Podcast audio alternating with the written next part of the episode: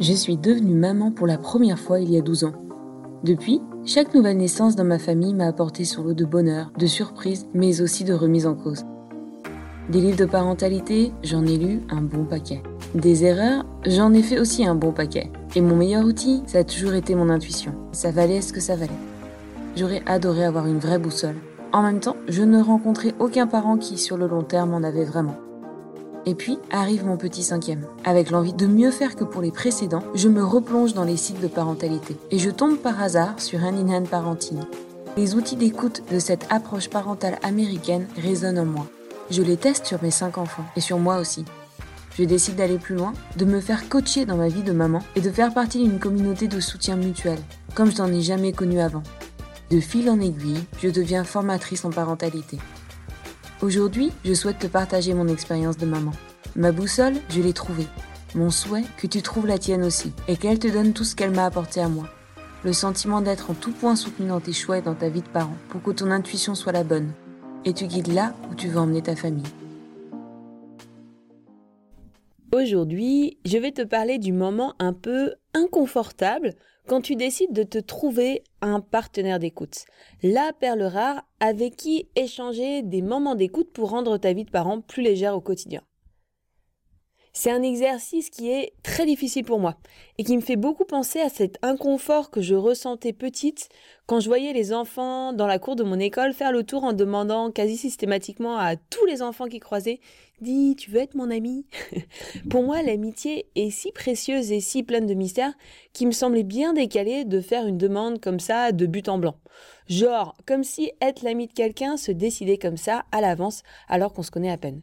Et surtout, je me disais, est-ce vraiment une demande à laquelle on répond aussi simplement que si on demandait si demain c'est bien euh, le jour du marché? Trente ans après, Dieu soit loué, ma vision de l'amitié a quelque peu évolué.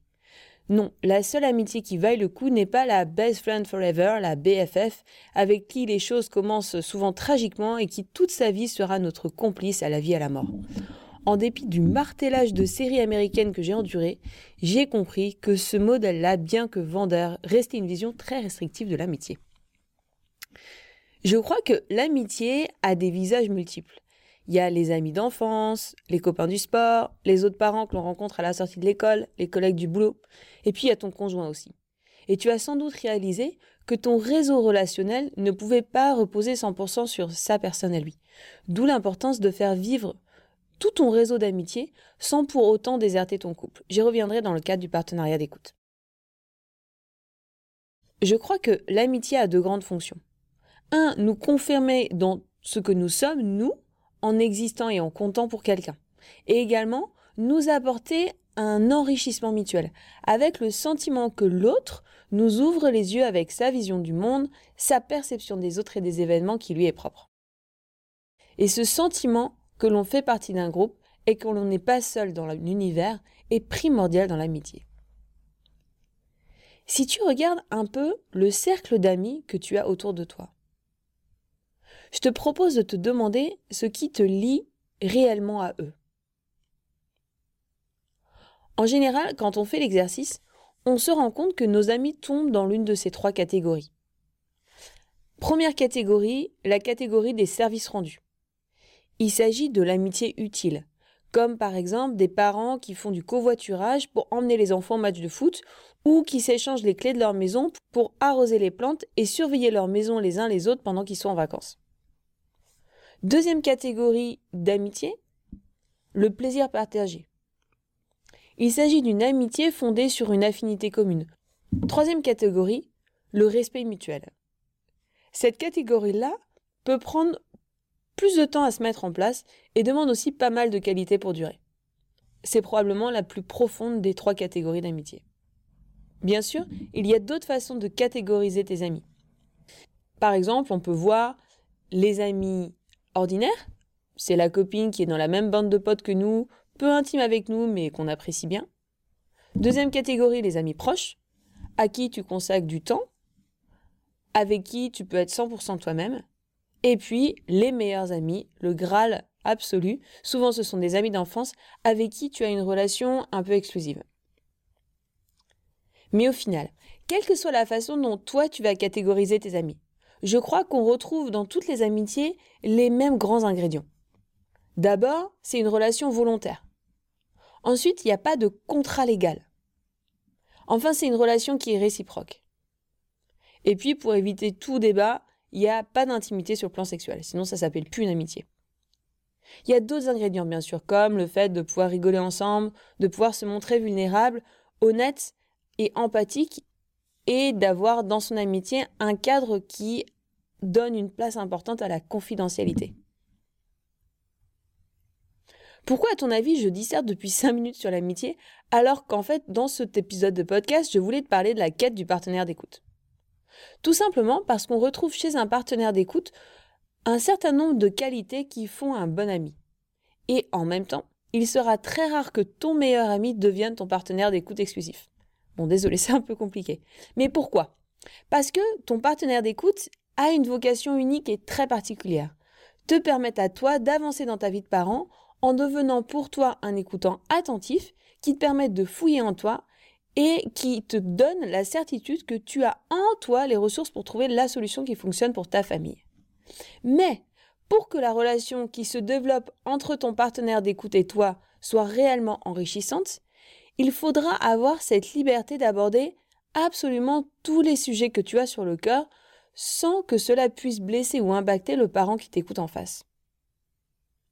Je me rappellerai toujours de cette formatrice indienne, mariée, institutrice avec deux enfants, qui pendant 20 ans a gardé le même partenaire d'écoute. Il s'agissait d'un papa, veuf, qui était ingénieur-chercheur et qui avait une petite fille trisomique. En gros, leur vie n'avait rien en commun. Elle vivait en Californie, lui sur la côte Est, leur vie au quotidien n'avait rien à voir. Et pourtant, je pense que c'est dans cette distance qu'ils ont puisé la capacité à écouter l'autre sans jugement et avec bienveillance pendant aussi longtemps. Alors oui, je vais être franche. Mon conjoint, lui, c'est un fantastique partenaire d'écoute pour tous les sujets qui n'ont pas attrait à nos enfants ou à notre vie à deux. Il n'a pas son pareil pour m'écouter maugréer contre mes collègues de boulot, par exemple. En revanche, il est absolument intenable pour lui de jouer son rôle de partenaire d'écoute quand j'ai besoin d'aborder un blocage que j'ai avec un de mes enfants, ou pire encore, un blocage qu'on ressent tous les deux dans notre vie de couple. Pourquoi? Car il est impossible de ne pas être touché émotionnellement et d'avoir un jugement sur la situation. Et un partenaire d'écoute, pour être efficace, ne peut être partie prenante dans l'épisode sur lequel on travaille. Donc à la question, est-ce que je peux demander à ma pote de devenir ma partenaire d'écoute ou est-ce que je peux demander à mon conjoint de devenir ma partenaire d'écoute? Je te dirais, why not? Mais sache qu'il te faudra peut-être alors avoir un deuxième partenariat d'écoute pour traiter de tous les sujets qui se rapportent à ta pote ou à ton conjoint. Et cela nous ramène du coup un peu à la case départ, j'en suis désolée. Du coup, ok, je fais comment pour le trouver mon partenaire d'écoute? Eh bien, il va falloir un mix d'intuition et une pointe de culot.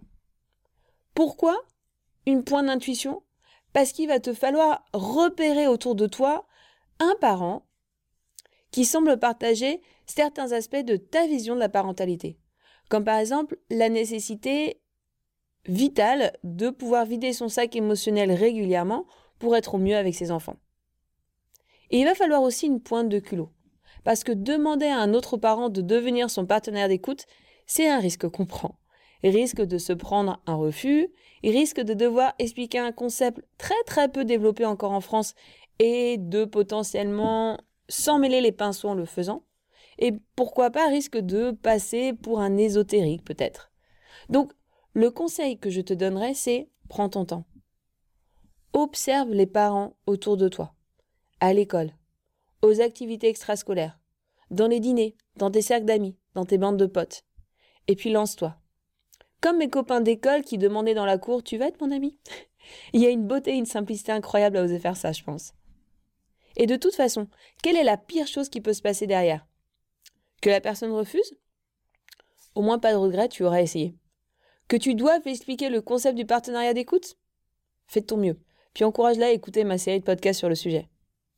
Qu'elle accepte par politesse? Parfait. Donnez-vous 3-4 chances avant de décider si vous voulez continuer ou pas. Comme dans toute amitié, il n'y a pas de contrat dans le partenariat d'écoute. Donc, si la mayonnaise ne prend pas, vous arrêtez. Pas besoin de le prendre personnellement. un clic comme ça dans un partenaire d'écoute, ça dépend des deux personnes. Je vais te donner une astuce. La plupart des parents que je connais qui ont un partenariat d'écoute qui tourne bien sont ceux qui ont demandé aux parents qui avaient suivi une starter class indienne avec eux. La vision commune de la parentalité était là et le reste a suivi. Alors, si jamais tu souhaites te lancer, j'ai quelque chose pour toi. À la fin de ce mois, ce vendredi 28 octobre, je démarre une nouvelle starter class en ligne. Durant 7 vendredis matins, on se retrouve en Zoom avec un groupe de maximum 5-6 parents pour approfondir les outils d'écoute à Ninen et expérimenter des moments d'écoute comme tu auras en partenariat d'écoute. Alors je te donne rendez-vous sur mon site internet Sophie.com pour plus d'infos et pour t'inscrire. Si cet épisode t'a plu, je t'invite à t'abonner à mon podcast pour être informé des prochains épisodes. N'hésite pas non plus à le partager avec les parents de ton entourage si cela peut les aider. Et si enfin tu souhaites en savoir plus sur les outils d'écoute de l'approche parentale Hand in Hand Parenting, je t'invite à me suivre sur Instagram ou Facebook à Hand in Hand avec Sophie. Tu y retrouveras mes anecdotes et découvertes de maman autour de la parentalité, ainsi que les ateliers de parentalité en ligne que je propose. À bientôt!